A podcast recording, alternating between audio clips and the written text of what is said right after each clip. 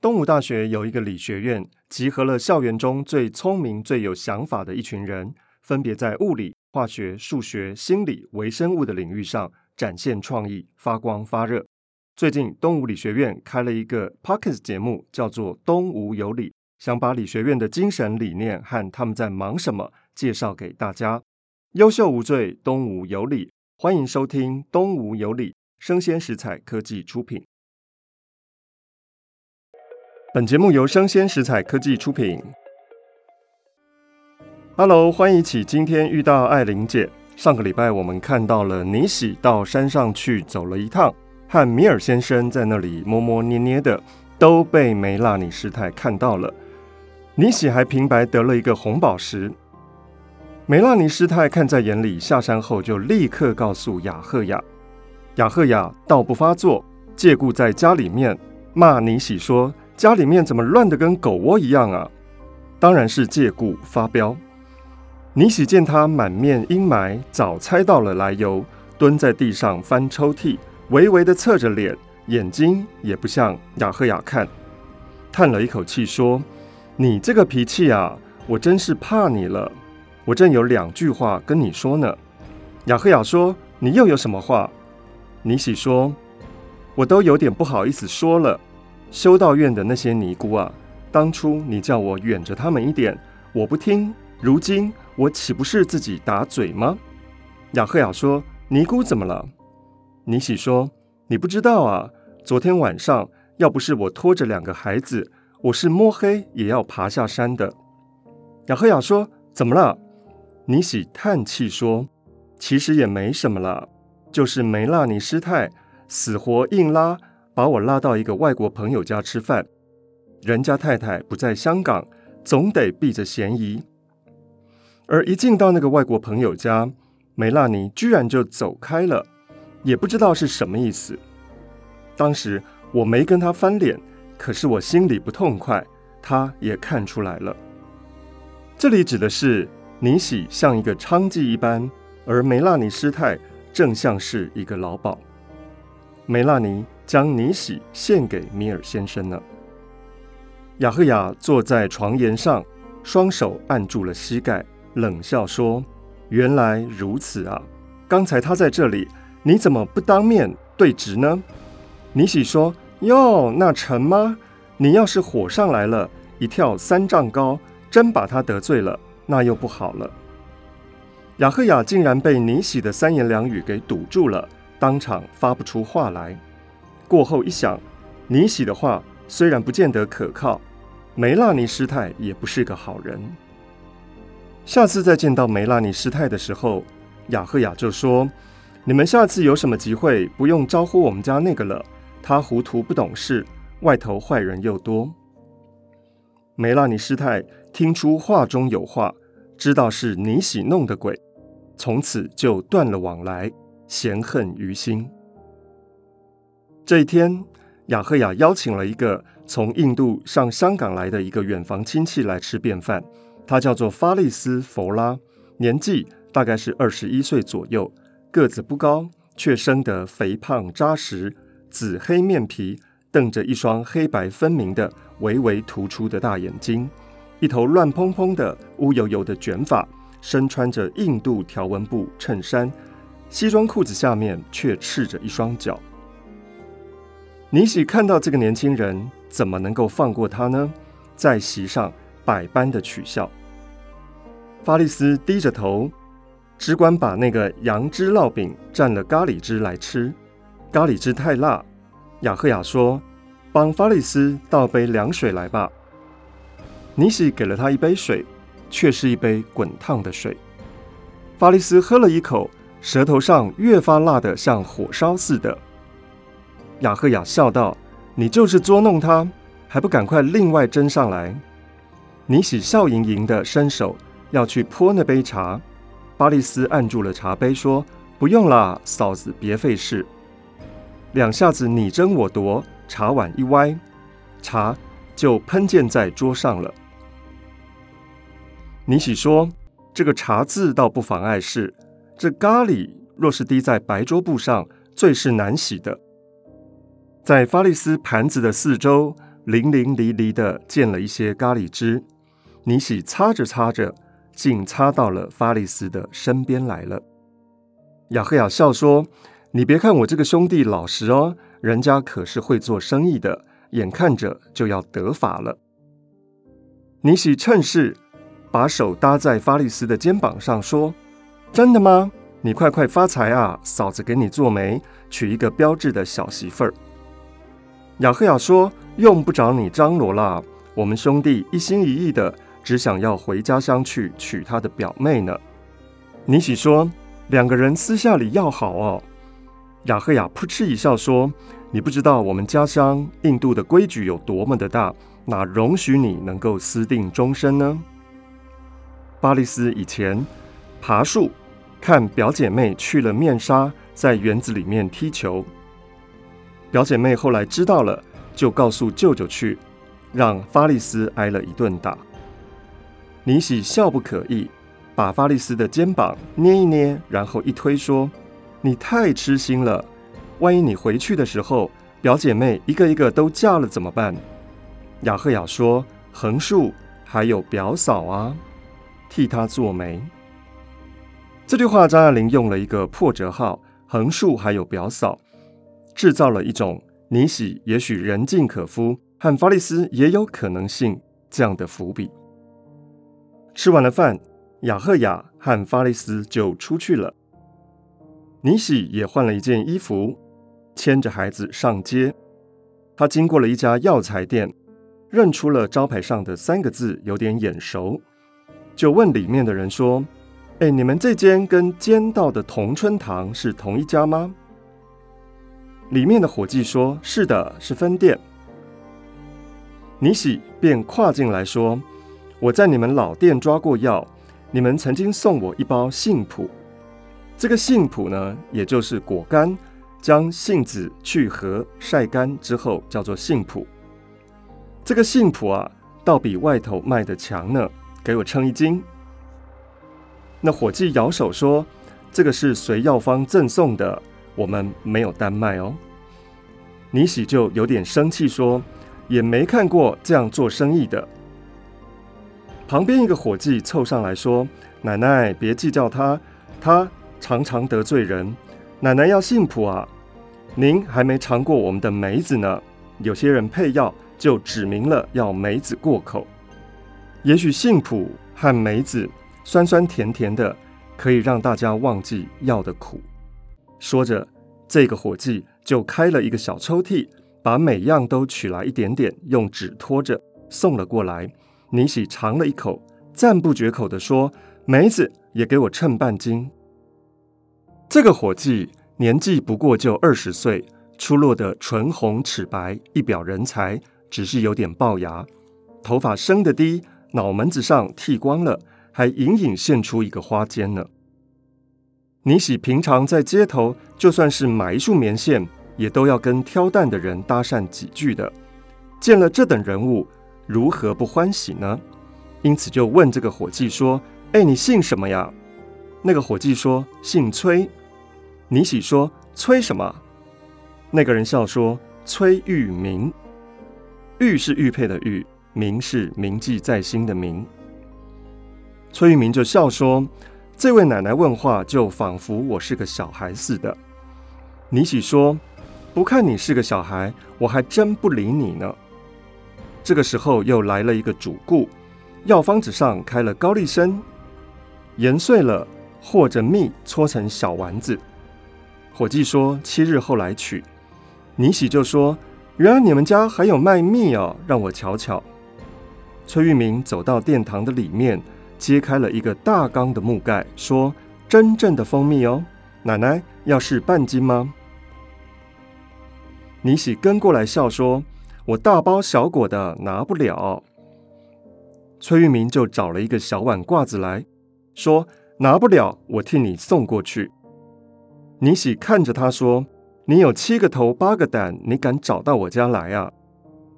这个时候，崔玉明用铜勺子抄起了一股子蜜，尼喜凑上去嗅了一嗅，说：“哎，怎么不香啊？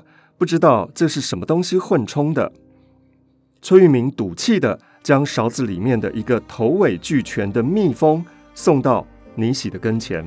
你瞧，这是什么？尼喜哎呦一声说：“哎呀，你要死了，甩了我一身的蜜。”于是就拿出了手帕，在衣襟上面擦了一擦，又说：“这蜜蜂算得了什么呀？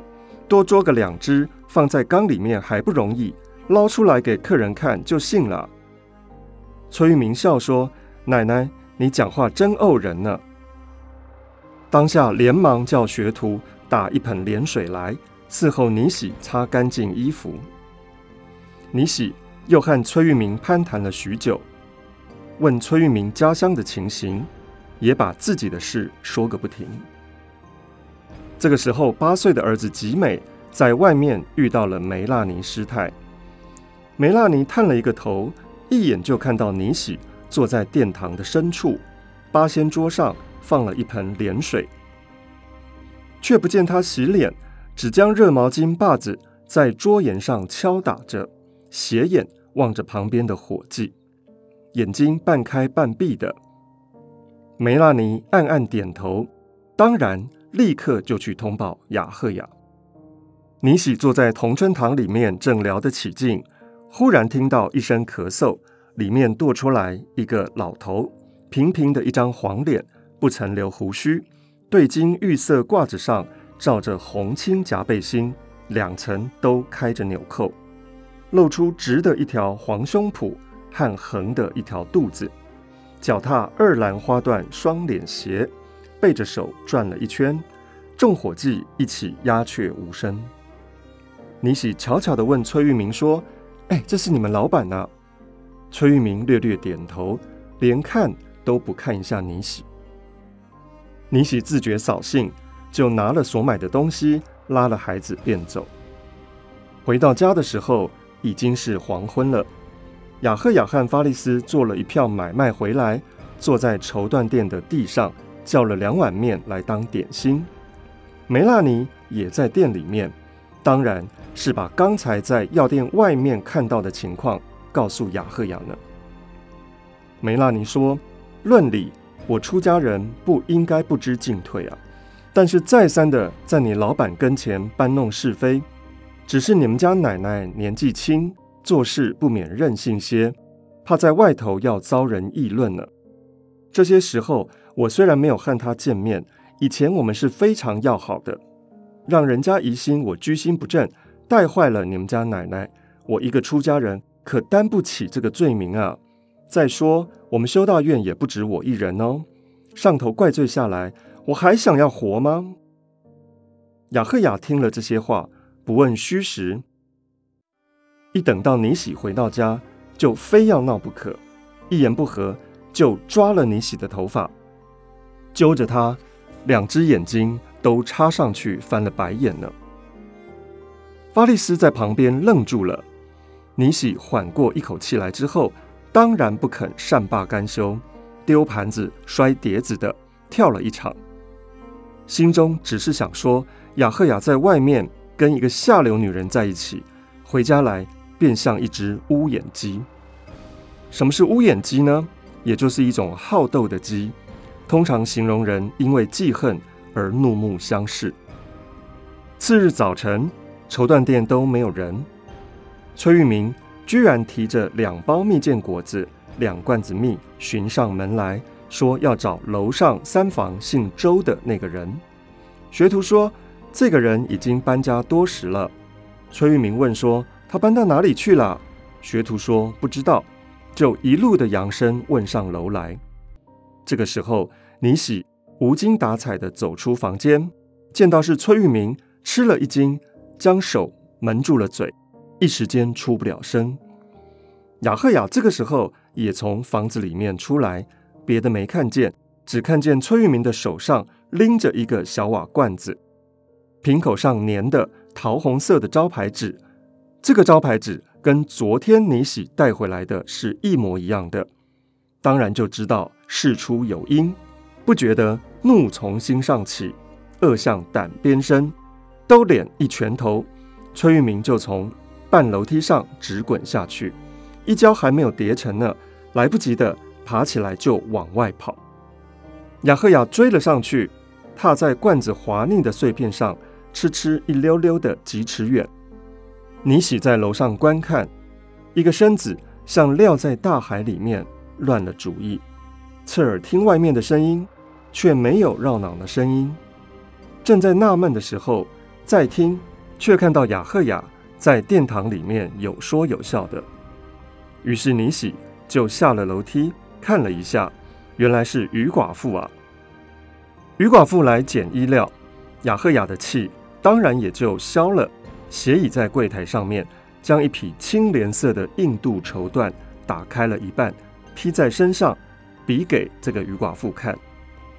倪喜咬了咬牙，想到这么样的公开，我和崔玉明不过就是多说了两句话，闹得一天星斗呢。昨天那出，想必就是为了崔玉明吧？有人到他面前捣了鬼。今天看情形，也跑不了一顿打呢。为了一点芝麻大的事情，接连羞辱我两回。尼喜思想起来，满腔的怨愤，于是就拿起了一张镜子。这个镜子是他们门头上悬挂的开张致喜的描花镜。尼喜掀开帘子，使劲的往外面一摔，镜子从余寡妇跟雅赫雅的头上飞过，顿时生出万道霞光，落在街边，哗啦碎了。亮晶晶的，像泼了一地的水。尼喜这个时候窜了出来，拳脚相加，把余寡妇打得千疮百孔，打成了飞灰，打成了一蓬烟。雅赫雅定了定神，正伸手去抓尼喜，尼喜双手举起了柜台摊开的那匹青莲色的印度绸缎，凭空横扫过去，那匹绸子剪去了一大半。只剩下薄薄的几层裹住了木板，好不厉害呀！咔嚓一声，余寡妇便往后倒。亚贺雅碰到了一点木板，也震得满背酸麻。尼喜越发得了意，向柜台上堆着三尺来高的一叠绸缎拦腰扫去，整叠的匹头堆金山倒玉柱塌将下来，千红万紫，闪花暗花，映花绣花。堆花撒花撒线弹墨椒盐点子，各色的布料飞了一地。尼喜跳在上面一阵践踏。雅赫雅顾不得心疼衣料，一把揪住了尼喜的衣领，啪啪几巴掌。尼喜的头歪到这边，又歪到那边。尼喜又是踢，又是抓，又是咬的。雅赫雅和尼喜扭作一团。余寡妇这个时候坐在地上，只是喘气。余寡妇旁边的老妈子弯起腰来，帮余寡妇捡起在地上的钗环、簪耳，顺手也将尼喜的耳坠子和跌落的玉镯头也揣在自己的袖子里面。这个时候，尼喜拿起了一把大剪刀，闪身在帘子后面倒退两步，直接攻击雅赫雅。丢出去的时候，尼喜自己也胆战心惊。剪刀丢出去之后，尼喜拍手拍脚大哭起来，反倒把外面的喧哗给压了下去。这个时候，雅赫雅握住了剪刀，立在尼喜的跟前说：“你给我走，你给我走，你不走，我就戳瞎你的眼睛。”尼喜说：“你要我走到哪儿去啊？”雅赫雅说。我管你走到哪里去，我不要你了。尼喜说：“有这么容易的事吗？说不要就不要了。我跟你十多年了，生儿养女的，吃辛吃苦的，所为何来？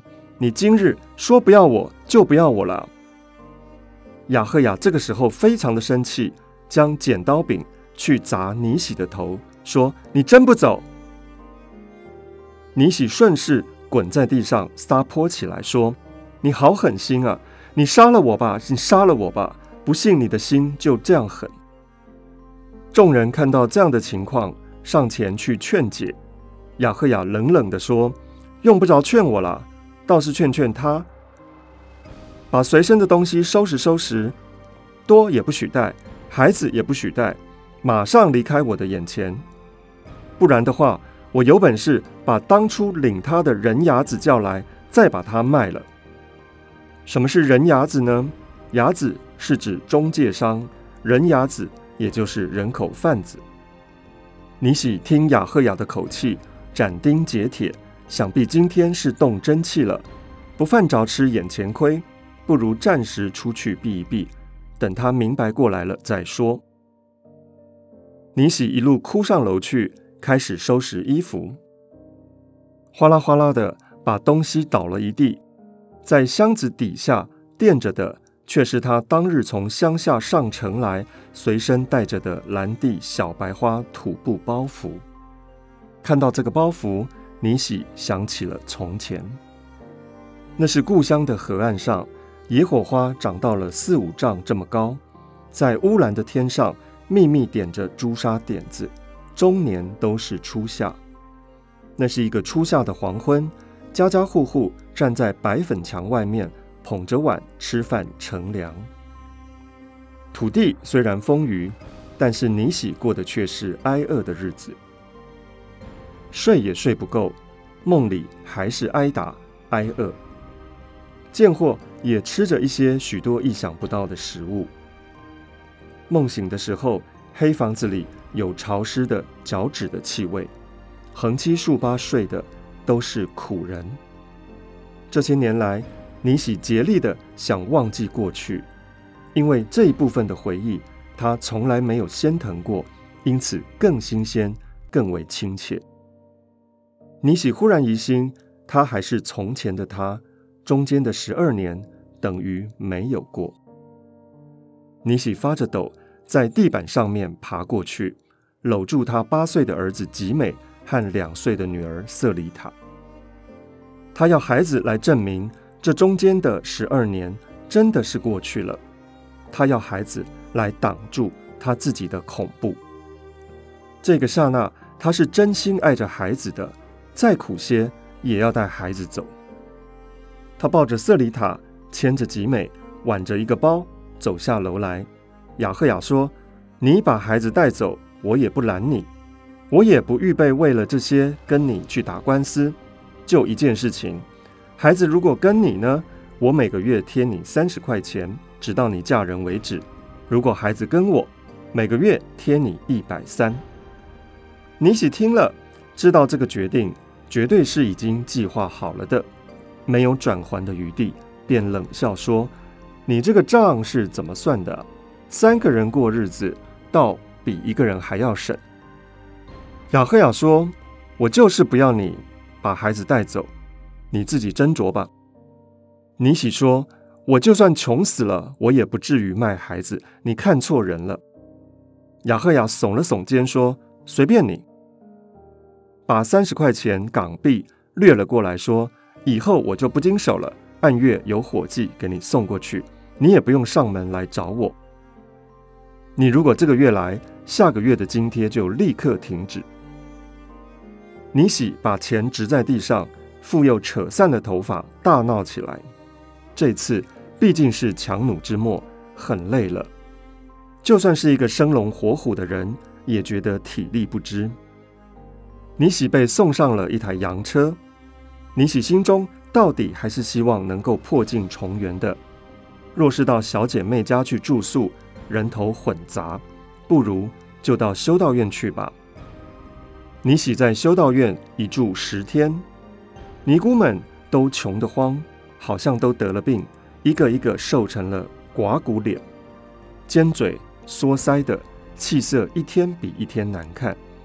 尼喜还拿出自己的钱来，帮忙添菜，打点底下人，也帮忙做点细活。有一次在修道院里面遇到了当初送给他戒指的米尔先生，米尔先生触动了前情，放出风流债主的手段，但后来听说尼喜已经从家里面出来了，还拖着两个孩子，没着没落的，知道尼喜脾气也不好惹，而米尔先生自己是有身家的人，怕被尼喜给沾上了，所以就撂开了手。修道院的尼姑们看准了尼喜气数已尽，便三番两次的表示说：“你要到外面找房子吧。”尼喜没奈何，就在英皇道上面看了一间房，地段非常的荒凉，又是跟人家合住，非常的狭隘肮脏。如果住到那里，顿时低了身份，中年也看不到一个整齐的上流人。若是想要再翻身，可就难了。尼喜付了定金，但是一直拖着不搬进去。这一天在修道院里面，尼喜跟两个小尼姑正在做着女工。尼喜忽然看到，在花园里面有一个印度人走过，那个人。穿着一身紧小的白色的西装，手提着金头手杖，不住的把那个金头去扣着他的门牙，门牙仿佛也是镶金的。远看看不仔细。尼喜说：“哎，那不是法利斯吗？”小尼姑说：“你认识他呀？他是一个珠宝客人，最近赚了大钱呢。艾兰师太带了他来参观我们的孤儿院。”想要让他捐一笔款子，尼喜奔出门去，一路唤着法利斯，法利斯，飞奔到法利斯的跟前，到法利斯的面前站住了，又是开不得口，低下头去，用指甲踢弄自己桌围上挑绣的小红十字架。法利斯非常的窘，背过手去，把金头手杖磕着后腿，尼喜小拇指。顶着挑花布，在眼凹里面轻轻的拭泪，呜咽着说：“法利斯。”法利斯说：“我都知道了，嫂子，我都听说了。”虽然法利斯都知道了，但是尼喜还是从头说了一遍。他说：“雅赫雅就听了那个娼妇的鬼话，把我给休了，撇下我们母子三个人，没有个依靠。现在我可举目无亲的，法利斯。”见到你，我就像见到了亲人，怎不叫我伤心呢？说着就痛哭起来。法利斯也不便批评雅赫雅的不是，无法安慰尼喜，只从裤袋里面取出了一叠子钞票，正要递过去，又嫌冒昧，自己先把脸给涨红了。尼喜不去接他的钱，却双手捧住了法利斯的手，往怀里面拉。尼喜说：“法利斯，我就知道你是一个厚道人，好心有好报。”法利斯挣脱了手，在空中顿了一顿，似乎迟疑了一下，方才把手缩回去，缩回去又伸出来，把钱放在尼喜的手里。尼喜瞪了他一眼，眼风未收，紧跟着又是眼尾微微的一飘，低声说：“谁要你的钱呢？只要你真心的顾怜我。”我不在乎钱的。法利斯发了慌，一眼就看见艾兰师太远远地立在会客室的玻璃门外，便向艾兰师太说：“我走啦，打扰打扰。”法利斯最后跟尼喜说：“嫂子，你别着急，别着急，钱你先用着。”说着，人早已远去了。尼喜将钱点了一点，心头想说。他为什么如此怕我呢？想必他是动了真情呢，只是爱在雅赫雅的份上，他不好意思跟我在一起。第二天，尼喜就问到了法利斯的公寓，顺道去看他。恰巧法利斯出去了，尼喜留下了一个口信，说一定要请法利斯到修道院来。盼了几天，法利斯并没有来。这一天傍晚。小尼姑传话进来，说外面有人找。尼喜在灯光之下看得亲切，哦，原来是崔玉明来了。尼喜并没有哭的意思，但是止不住纷纷的落下了眼泪。崔玉明青袍黑褂，头上有红帽结，笑嘻嘻的问奶奶好。倪喜心中正烦恼着，抱着孩子走到窗户的跟前。背倚着窗台，仰脸看窗外，玻璃的一角隐隐的从青天里面泛出白来，想必是月亮出来了。靠地上搁着一盆绣球花，那个绣球花白里透蓝透紫，便是在白天也带着三分月色。这个时候屋子里并没有月亮，而似乎就像有个月亮照着。尼喜对于崔玉明应该是有一点情的，只是在目前安全第一，所有的情情爱爱都必须要往后摆。尼喜说：“你还来做什么？你害得我还不够吗？”崔玉明说：“那天的冒失，求奶奶原谅，我真的是不得已的。我有一句话，大胆的要跟奶奶说。”你喜看看肩上的孩子已经睡着了，便放轻脚步，把崔玉明引到玻璃门外的台阶上。台阶上没有点灯，也没有月光。一阵风来，有点寒意。崔玉明说：“我自己知道闯下了大祸，不敢再见奶奶的面。无奈我们老板要我一定要来。”尼喜诧异说：“什么？”崔玉明不讲话了。尼喜问说：“那天呢？也是你们老板差你来的吗？”崔玉明说：“那倒不是。”说话之间，竟然下起了雨来，寒风吹着薄薄的雨点，啪嗒啪嗒的打在墙上，一打就是一个清钱大的“污”字子，疏疏落落的，个个分明。原来当天崔玉明是故意要来的。崔玉明说。我们老板自从那一次看见了你，按照文法，这句话其实不是一句独立的话。听崔玉明的语气，倒是已经说完了。难道是崔玉明爱着尼喜吗？还是崔玉明的老板那位老先生爱着尼喜呢？尼喜能够柳暗花明又一村吗？结束了跟雅赫雅的关系，能够衔接到崔玉明的药店的老板吗？请听下回分解。